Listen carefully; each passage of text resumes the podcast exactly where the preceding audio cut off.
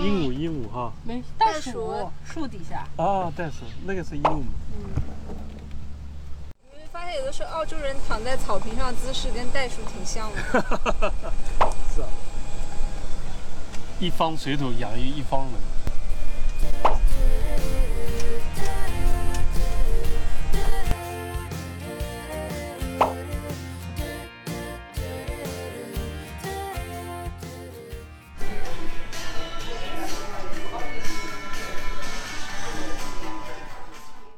就是东南区比较可以就是远离市区的一个地方。嗯，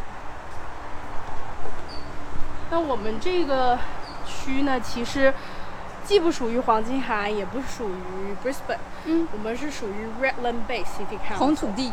对，就是这一个市区呢，这一个呃城市位于布里斯班跟黄金海岸中间，然后是靠海岸的一个一个城市，就是那个 Wellington Point 离我们这边很近。哦，我知道。所以从南区过来这边还是蛮快的。嗯，酒庄的名字叫做 s i r a m e 把它的拼写倒过来便是酒庄老板的名字。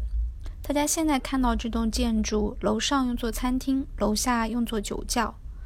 因为酒庄的很多设计工作都是老板娘亲自参与的，所以老板用太太的名字命名了这家餐厅。不过受疫情影响，这家餐厅目前并没有营业。大家如果来这里玩，想要在这里吃饭的话，可以去到旁边的意大利餐厅。那我们现在去看一下楼下的酒窖。里面看一下。要不要去采访一下？不要吧，因为没有跟他说。嗯。呃，我们餐厅就是分为楼上楼下两个部分。嗯楼上一般都是呃对外营业。嗯如果一就是开放的话是对外营业的。用餐。对，楼下一般都是私人租赁使用。呃，一般像一些婚礼啊、function 啊，就是一些呃公司的庆典啊，都会在楼下。嗯。呃，我们前面有一个比较大的一个这个压榨器，那是一七九三年的一个古董，呃，是老板的朋友从欧洲找到的一个古董，然后把它来送给老板。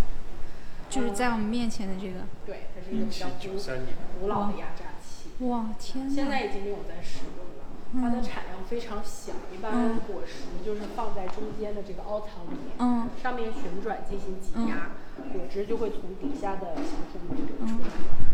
嗯，等一下我们会看到现在现代化的一个对设备。呃，因为我们现在并不是因为葡萄还没长出来嘛，嗯所以比较看不到这个运作，但是啊、一些原理啊这些我们可以等一下给你们介绍一下。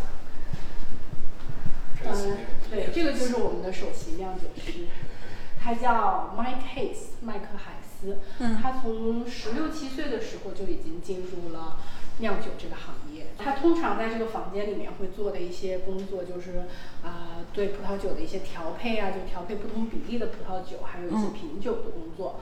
啊、因为现在还没有进入酿造阶段，所以他在这边都只还只是做一些行政的工作。呃，基本上他现在啊、因为葡萄正在生长嘛，他基本上是一个礼拜工作七天的状态。嗯啊、就需要酒庄和这个葡萄园两边跑。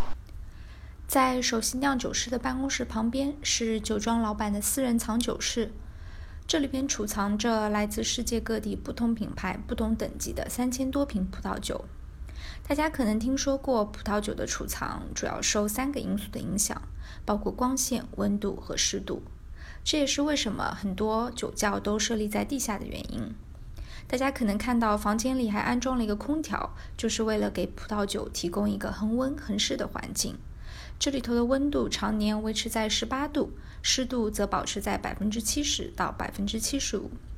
所以大家要是买了葡萄酒回去，请记得一定要把它存放在家中阴暗阴凉的地方，来保持葡萄酒的口感和储存年限。随后，我们来到酒庄的橡木桶储藏大厅。这些看上去普普通通的橡木桶，对葡萄酒的味道究竟有何细微的影响呢？让我们一起听听背后的故事吧。这个橡木桶呢，我们公司大大小小有大概四五百个吧。呃，主要的呢都是法国橡木桶这个品种，因为法国橡木桶它的香味比较柔和一些，不管是红葡萄酒还是白葡萄酒，都可以放在法国橡木桶里面存放。呃，它主要带给葡萄酒的香味呢是有一些呃熏烤的坚果、烤焦的吐司面包、呃香草和奶油这样子的香味。呃，我们还有一种少量的橡木桶，叫做美国橡木桶，它的烟熏味呢比较厚重一些。呃，它通常都是会有一些雪茄、雪松、烟草，甚至是皮革和泥土的味道。啊，所以我们那一部那一部分小部分的橡木桶的美国橡木桶只会用来呃存放一些单宁成分比较高的红葡萄酒。嗯，因为现在还没到南半球葡萄采摘的季节，酒庄里的生产设施都是关闭的，所以我们可以进来参观。大家如果年初的时候来这里玩，通常会赶上这里开工，就比较难进来了。这一部分的讲解对于想要了解葡萄酒、葡萄酒产业的朋友来说还是非常有价值的，可以学习到葡萄在采摘和生产过程中的很多细节。参观完工厂后，就是今天行程的最后一站了，品尝酒庄有特色的几款葡萄酒，然后假装一副很懂葡萄酒的样子。这款在我们酒单上叫做无年份，呃，玫瑰红气泡酒。看一下，给大家看一下酒单。你可以看到它的颜色呢是，就是呈现一种非常粉红的这种漂亮的粉色。嗯。然后我们使用的这个杯子呢，就是专门呃气泡酒使用的，它比较美观，你可以看到这个泡泡直接跑上来的样子。哦，比较细长。对，这款呢是用红葡萄酒酿造的一个粉红色气泡酒。呃，你如果拿起来闻一下，可以闻到非常浓郁的呃这种草莓果酱的香味丁。乐已经先尝了，丁乐你来跟大家先分享一下吧。呃，我我觉得有有一股就是说那个水果的味道，就是你不会感觉是酒精的，你就感觉介于那个饮料，就是那个叫什么水果饮料嗯，和红酒之间的这种果酒。味道。对，果酒，果酒，对。因为我平常很少喝酒，所以对我来说，就这个酒味已经挺重了。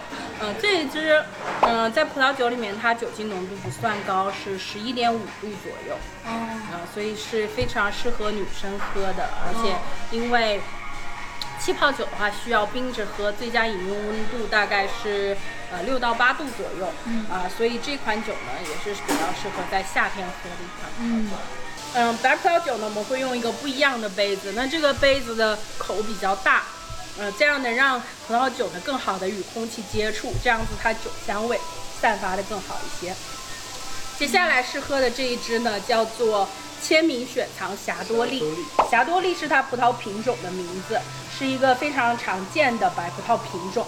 我们在喝这个普通型白葡萄酒的时候呢，尽量稍微这样子晃一下杯，然后把这个酒凑到鼻子前面，就可以闻到比较浓郁的果香味了。还挺清新你闻。到那个那个很浓的那种果香味。我觉得挺好上口的。嗯，这款酒呢，因为经过橡木桶存放，所以口感比较偏油质，呃，很顺滑。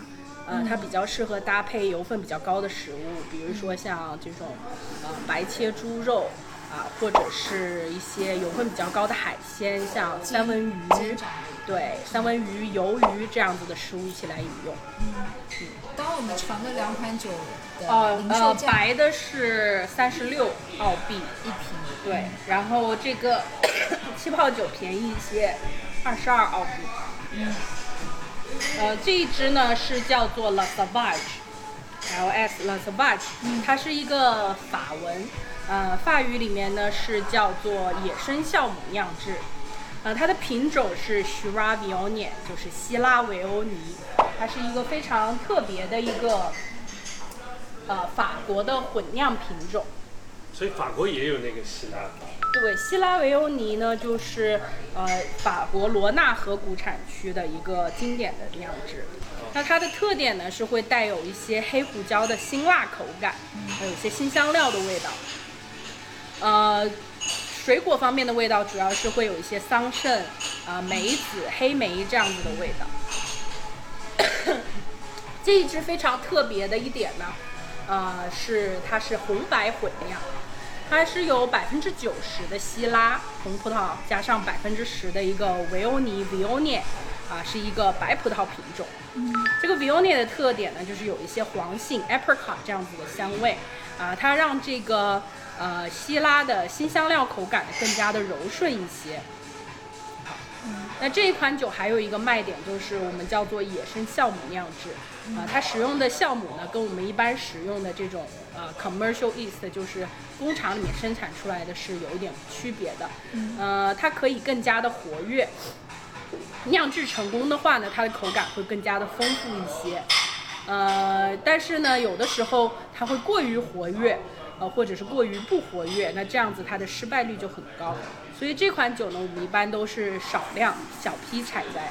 啊、这个款这款酒的我们这今年只出了四千一百瓶，这瓶售价多少钱？呃，这瓶售价是六十五澳币。六十五。对，这个酒如果说出口到澳洲市场的话，它的价格会贵非常多吗？你说出口到中国市哦，对的，中国市场说错了。嗯，我们自己公司有在做出口，就是跟本地价格一样，然后五块钱的运费。呃，这样这样子的话，就是客人如果在我们酒庄直接购买，就可以帮你邮回中国。呃，或者是也有做一瓶五刀的运费。对然后这个包括了澳洲的运费、中国的运费和中国的关税。嗯。呃，那如果是有大批量的话，我们可以走出口，啊、那就是不一样的路。嗯嗯。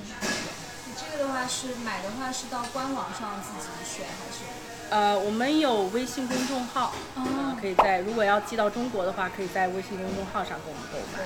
因为官网的话，它只是针对澳洲地区的。嗯，很多人会觉得说，就可能这个年纪来到澳洲，你一下子相当于跟国内的人脉断掉了嘛，然后到这边从头开始，好像机会很少啊。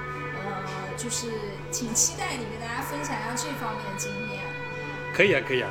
这个说真的，刚开始来呢，还真的有点不适应。嗯但是慢慢慢慢的，我觉得还是蛮喜欢这边的生活节奏。怎么讲呢？看你个人的这个需要吧。我觉得对于孩子的教育来说，对于你个人的，比如说养老啊、爱好来说，我觉得澳洲是一个不错的选择。嗯呃，有机会跟大家在一起分享。好，谢谢海迪。那最后，请大家不要忘了关注我们的频道，因为我们的频道不仅有澳洲高质量的房产内容，还有澳洲社会生活的方方面面。相信你一定可以看到一个有血有肉的澳洲哦。那我们下期再见啦，拜拜。